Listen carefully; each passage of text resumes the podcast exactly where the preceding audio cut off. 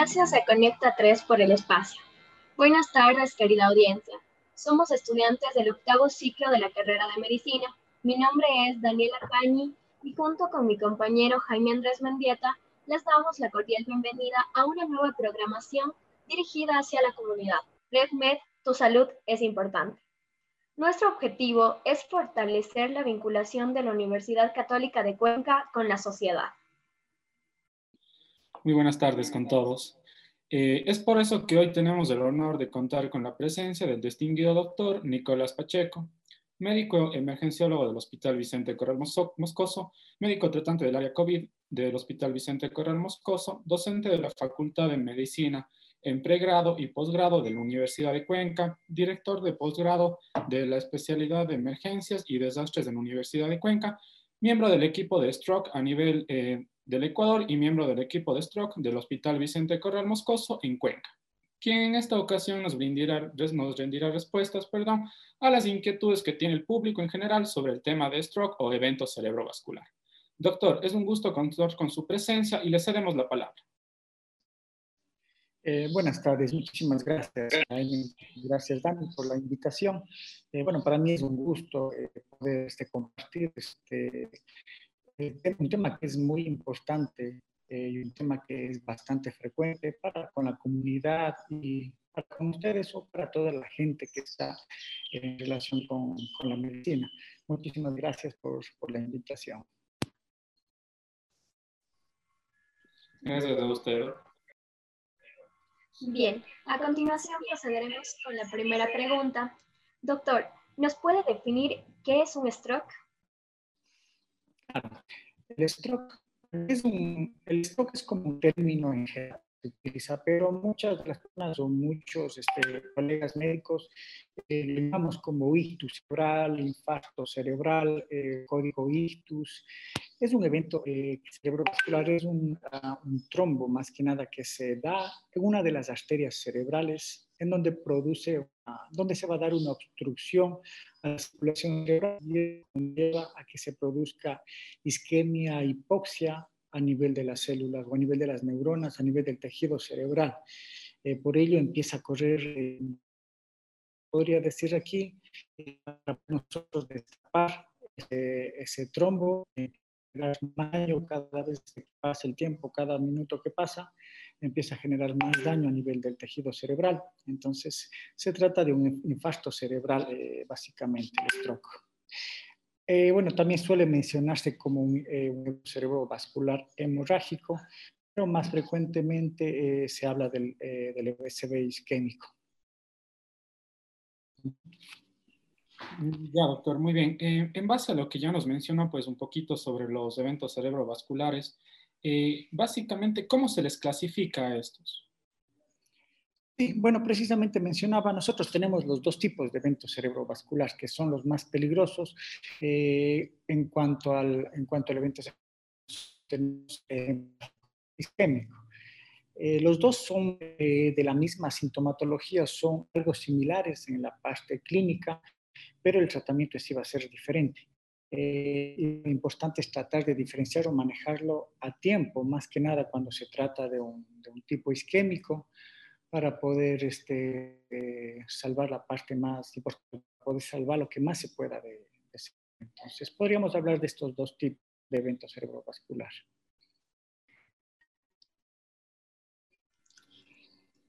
Doctor, para que se den este tipo de patologías o para que ocurran estas situaciones, ¿qué factores de riesgo existen, ya sean tanto endógenos como exógenos?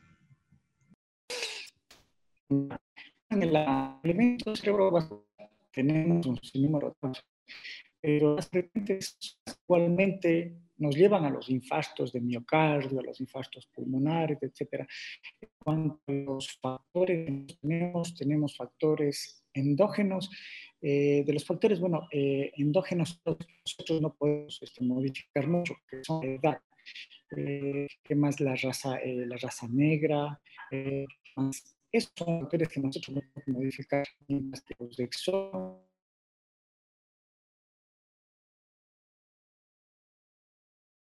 de arteriotrópicas, la hipertensión arterial, la más frecuente. La hipertensión, arterial es la causa más frecuente de eventos cerebrovasculares o es el factor de riesgo claramente involucrado en esta patología. De ahí nosotros tenemos otras patologías más que pueden sumarse a, esta, a esto, que pueden, que pueden llevar al SD, como la diabetes mellitus, este, la obesidad, las dislipidemias, el tabaquismo, el colesterol. Todos estos factores son factores que nosotros podemos controlar, son factores que nosotros podemos modificar y eh, tener controlado este tipo de enfermedades. Generalmente los pacientes que llegan con un evento cerebrovascular son personas que han tenido, por ejemplo, hipertensión arterial pero mal controlada, pacientes que han, eh, permanecido con su presión arterial alta, no han tomado sus medicamentos o toman de vez en cuando.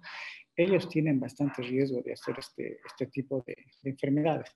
El fumar tabaco, el cigarrillo, es un factor bastante importante también no solo en el evento cerebrovascular eh, eh, isquémico, no solo en el infarto cerebral, sino en el infarto de miocardio. Entonces, todos estos son los factores de riesgo que llevan y que nosotros podríamos también tratar de controlarlos para, para evitar este tipo de enfermedad. Ya, doctor, perfecto. Y ahora, em, hablando un poquito más de datos epidemiológicos, eh, ¿a quiénes afecta más este tipo de patología? Es decir, depende tal vez de la edad, del sexo, y nos podría indicar el por qué. Sí, claro. En el, bueno, a quienes afecta más, hay algo que decíamos, no se puede cambiar es en los varones. Afecta un poquito más en los varones que a las mujeres. Y va a ser más eh, riesgoso va a aumentar más el riesgo según, la, según vaya aumentando la edad. Generalmente se empieza a presentar en pacientes después de los 45 años, eh, empieza a aumentar el riesgo. Y el riesgo se duplica cada década, cada década o cada 10 años que va pasando, aumenta, aumenta más el riesgo. Por ejemplo, pacientes eh, muy poco frecuentes, muy rara vez se presentarán entre los 35 a 45 años, más o menos uno de cada 100 mil u 8 de cada 100 mil. Pero según va pasando las décadas y los años, más o menos hasta llegar a los 60, 70 años, más o menos se presentan 300, eh, 300 eh, patologías por cada mil personas. Entonces, es un proceso bastante creciente según va aumentando la, edad. Entonces depende de la edad y depende también del sexo y las, los factores de riesgo que habíamos mencionado anteriormente. Ahora, con respecto a los síntomas que presentan los tipos de stroke, ¿cómo podemos diferenciarlos? Los síntomas, bueno, los síntomas, eh, hay una manera rápida, una forma eh, eh, bueno, bastante rápida donde nosotros podemos diagnosticar, ya sea en la casa, en la parte prehospitalaria e incluso en la parte intrahospitalaria, donde nosotros podemos sospechar que un paciente está con un infarto cerebral. Entre ellos nosotros, bueno, yo sé manejar, una escala que se llama FAS, hay otras escalas que se llaman Cincinnati, por ejemplo, pero son las mismas en donde valora lo que es la parte facial, eh, la parte de las, de las, extremidades y la parte del habla. Entonces la parte facial yo lo llamo como escala, bueno, fast, eh, que significa rápido, o sea, tiene que ver con el tiempo, en donde yo tengo que tratar de diagnosticar de forma rapidísima para poder salvar lo que más se pueda de cerebro. Entonces la F generalmente se habla de face, de cara. Eh, la A de arm, que es, que es o extremidades, en donde yo tengo en, la, en cara Puedo tener una debilidad en la, en la parte facial, puede ser una desviación de la comisura, una caída del párpado, que se presenta súbitamente. En la parte de arm, en brazos, nosotros tenemos eh, una debilidad que puede presentarse una parte del cuerpo, en el brazo ya, o, ya sea en la pierna derecha o del lado contrario. Y speech, la S de speech eh, tiene que ver con el habla el paciente empieza, a presentar disartria, afasia, presenta alteraciones en el habla. Entonces nosotros tenemos esas tres características importantes que son fáciles de ver, ya sea en la casa, ya sea en, la parte hospitalaria, incluso se utiliza bastante en la parte intrahospitalaria. Es una forma rapidísima de ver y sospechar un paciente con un infarto cerebral. Yo tengo esas tres cosas y ya sospecho. Entonces teníamos el fast, la T al final significa time o tiempo. Yo cuando yo veo estas tres cosas, empieza a correr el tiempo. Yo ya tengo que empezar a actuar rapidísimo porque sé que estoy frente a un paciente con sospecha de infarto cerebral y empiezo a actuar lo más rápido para destapar ese trombo y salvar el cerebro. Esos serían los, los, síntomas de forma rápida en que yo tengo que eh, diagnosticar de esa manera. Perfecto, doctor, muy claro, muchas gracias. Ahora hablemos un poquito ya sobre lo que es el tema intrahospitalario. Eh, doctor, ¿es necesario apoyarse en métodos complementarios para poder identificar si es que estamos ante un evento cerebrovascular isquémico o hemorrágico? Es muy importante. Cuando nosotros estamos con una sospecha de un paciente con esta sintomatología, ayudándonos con sus factores de riesgo que casi todos tienen uno de, estos, factores de riesgo, yo sé o estoy casi seguro que estoy frente a este, este tipo de pacientes. Una vez yo sospecho y hago mi examen clínico eh, de este paciente, yo tengo que hacer la diferencia. Ahorita tengo que hacer un diagnóstico diferencial, si es isquémico o si es hemorrágico. Y el único este, método diagnóstico es la tomografía computarizada, la tomografía simple. Nosotros podemos utilizar solo en casos más especiales una tomografía contrastada, una angiotomografía o resonancias con FLAIR, etcétera, cuando yo tengo este, alguna duda o cuando son pacientes que han pasado ya un poco más de 4.5 horas, que es el tiempo en donde yo puedo utilizar el, tratamiento eh, para poder este, fibrinalizar estos pacientes, para yo saber si puedo hacer una trombectomía o alguna, eh, algún otro tratamiento, puedo utilizar otros métodos diagnósticos, pero siempre el primero o el de mejor elección es la tomografía simple cerebral para diferenciar más que nada si es isquémico o es hemorrágico, porque de eso va a depender mi tratamiento.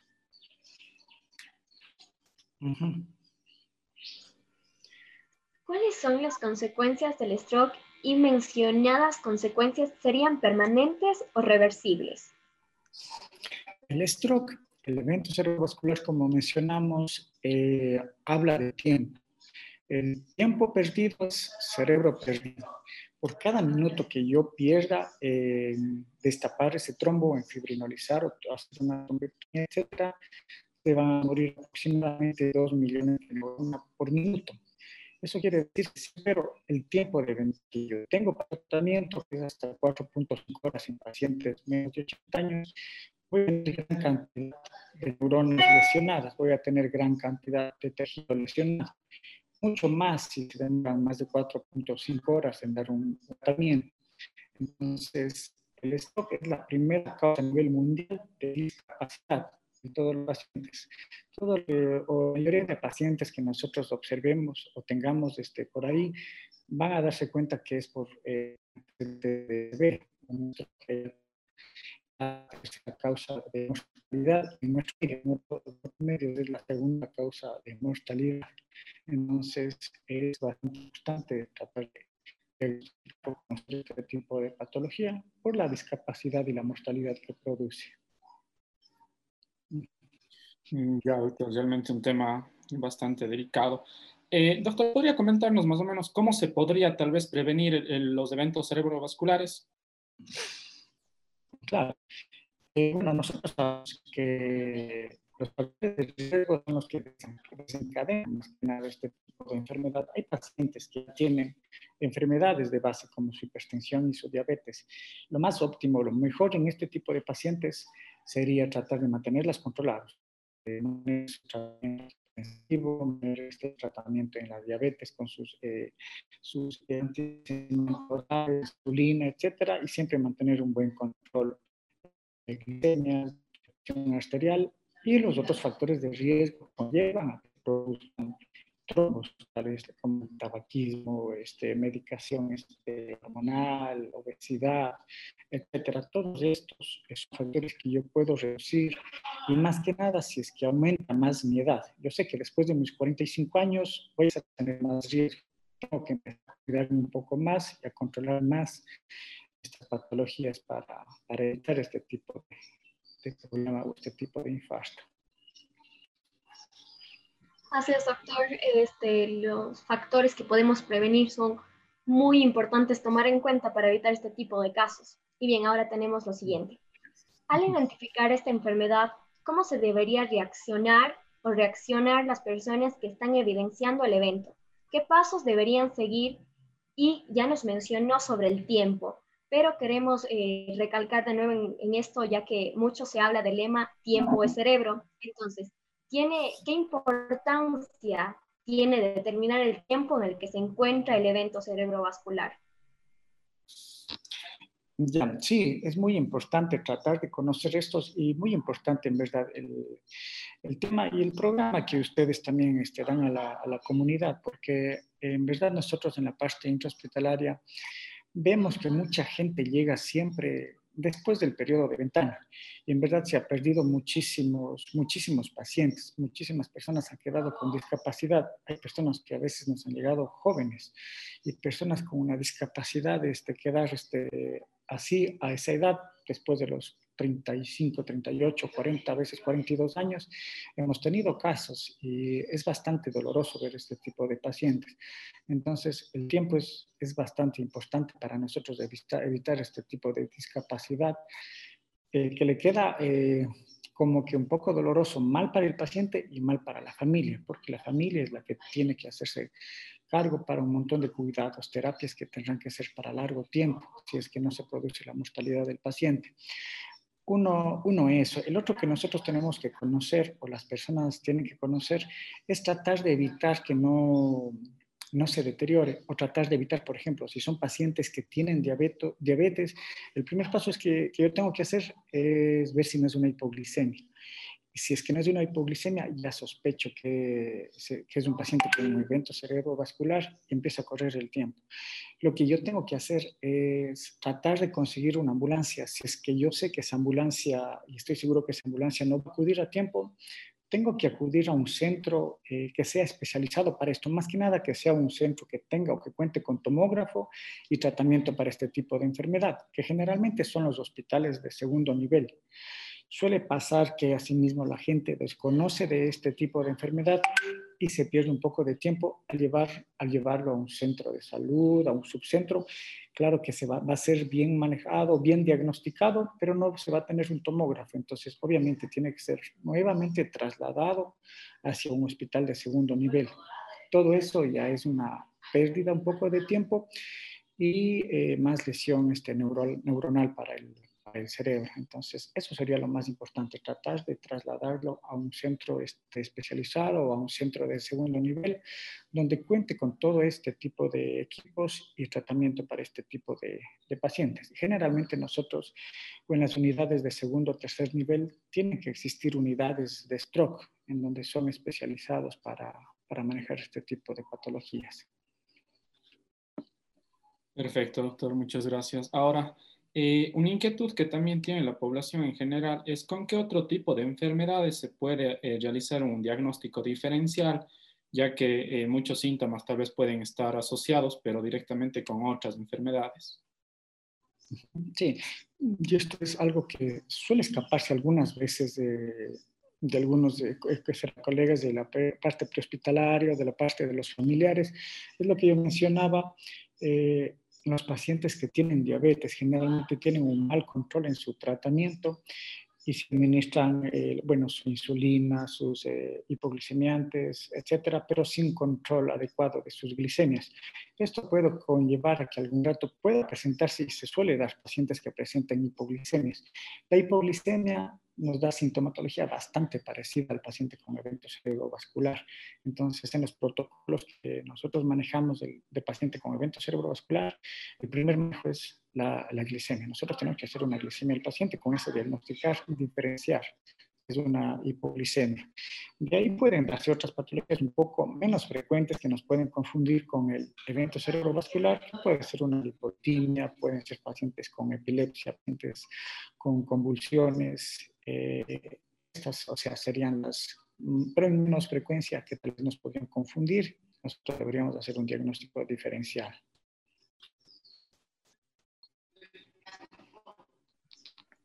Bien, doctor. Ahora, eh, ¿cuándo es que se habla de un tratamiento agresivo o cuándo es que se habla de un manejo conservador? Bueno, cuando nosotros tenemos un paciente con un evento cerebrovascular, nosotros lo podemos catalogar eh, según el nivel de severidad. Nosotros tenemos una escala de NIS, una escala de NIS, nos catalogamos si es un paciente con un cerebrovascular severo, moderado o leve. Según eso, nosotros vamos a decidir el tratamiento. Si que yo tengo un paciente con una escala de NIS nosotros podríamos utilizar un tratamiento que no sea el fibrinolítico. Por ejemplo, si el paciente presenta eh, solo alguna alteración en el habla, pero toda su motricidad, la parte facial, yo sé un tratamiento de coagulación normal me va a ayudar y con terapia eh, me va a ayudar mucho a ese paciente en vez de yo decidir fibrinolizar se podría decir que es un, un este, un poco invasivo, pero no es tanto tal vez la trombectomía que yo tendría que hacer. Entonces, la trombectomía tal vez es un poco más invasivo. La fibrinólisis igual es un tratamiento clínico farmacológico que tiene también sus riesgos. Eh, bueno, tendríamos nosotros que decidir el manejo de este más que nada hay en los pacientes que tienen una escala de NIS moderada. Entonces, en todos ellos nosotros utilizamos este tipo de tratamiento. De ahí nosotros tenemos otro tratamiento que es la trombectomía, que es un poquito más agresivo que la, que fibrinólisis. Entonces tendríamos como que tres tratamientos. La anticoagulación que podríamos utilizar en los pacientes que tienen un NIS leve con su terapia, eh, la fibrinólisis y la trombectomía, que sería algo un poco más agresivo, similar al cateterismo cuando nosotros hacemos en los pacientes con infarto de miocardio. Ya, doctor, perfecto. Ahora, eh, como usted ya nos mencionó, pues el tratamiento en realidad depende de qué tan grave fue, pero sin embargo, eh, tenemos una pregunta, bueno, que se ha repetido varias veces. ¿Se cree que eh, las personas que tienen eventos cerebrovasculares deben ingresar siempre a cuidados intensivos? como, bueno, mencionaba yo, tiene que existir unidades de stroke. Las unidades de stroke están conformado por, eh, bueno, eh, emergenciólogos, neuro, eh, neurólogos, intensivistas. Se maneja en equipo, un equipo, una unidad de stroke. Nosotros tenemos, bueno, en otras ciudades, aquí nosotros en el Hospital Vicente Corral Moscoso se creó una unidad eh, de stroke pequeña que era junto al área de trauma o en el área de trauma mismo.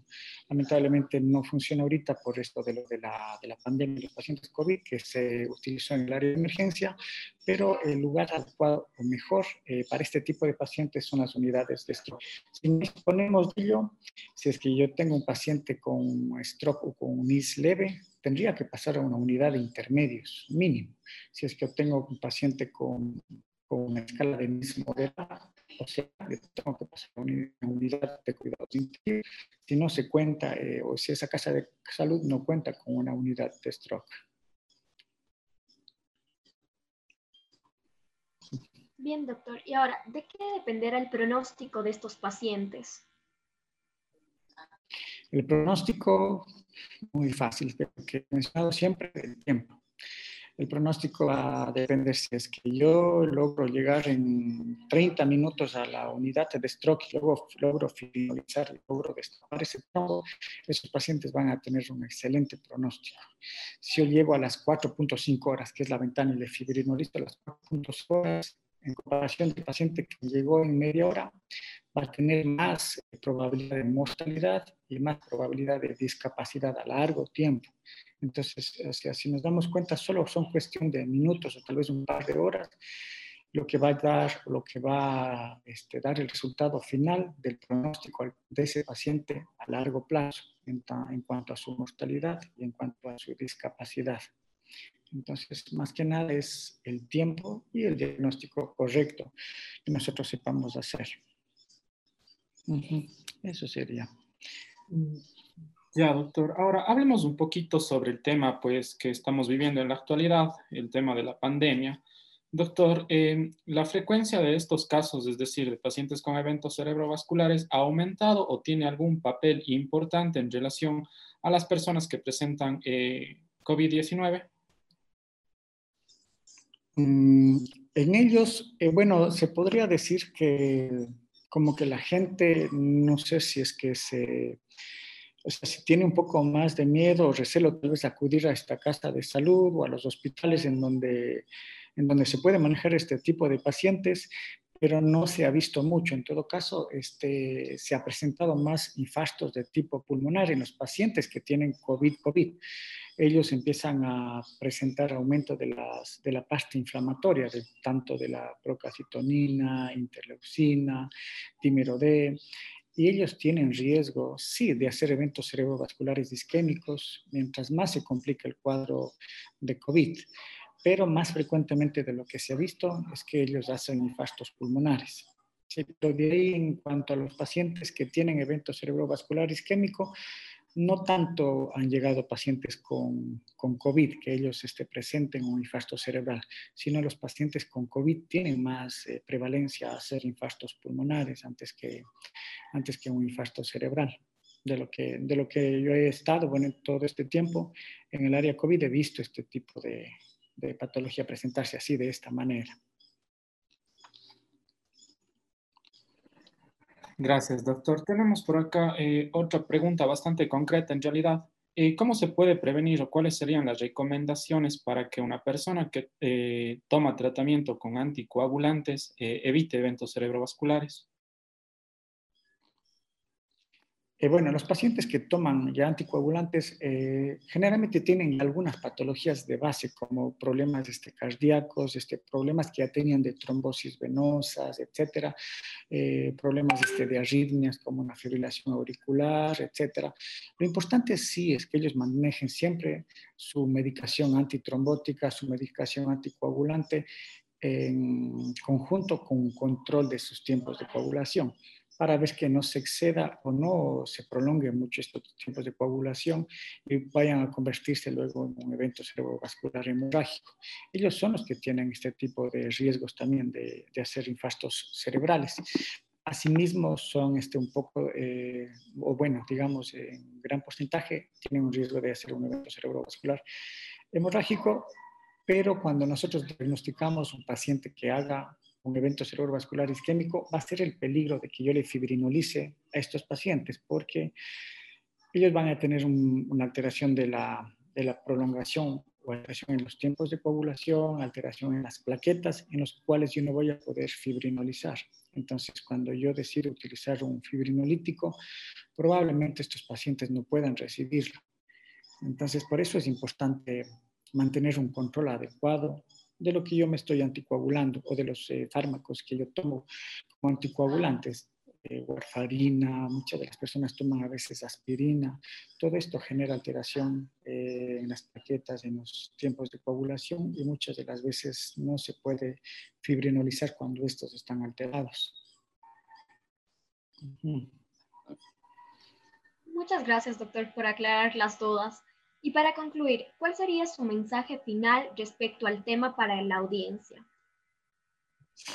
Mm, un tema, bueno, mi consejo, mi mensaje para la, para la comunidad es tratar de conocer un poquito más esta enfermedad y saber si es que nosotros estamos con familiares, con conocidos o personas que tengan estos factores de riesgo, tratar de evitar que suceda este tipo de enfermedad como manteniéndoles, manteniendo controlada esta enfermedad, manteniendo un control de su diabetes, manteniendo un control de la glicemia, manteniendo un control adecuado de sus presiones arteriales, si es que son pacientes con algún tipo de arritmia y toman, como decíamos, estos coagulantes, mantener un control de todos estos eh, tiempos de coagulación de sus plaquetas para mantener una buena eh, que será concentración celular este, a nivel sanguíneo, para mantener una adecuada circulación sanguínea eh, y evitar este tipo de, de, eventos. Claro, obviamente tratando de quitar o de disminuir todos estos factores de riesgo como tabaquismo, obesidad, que he mencionado, colesterol,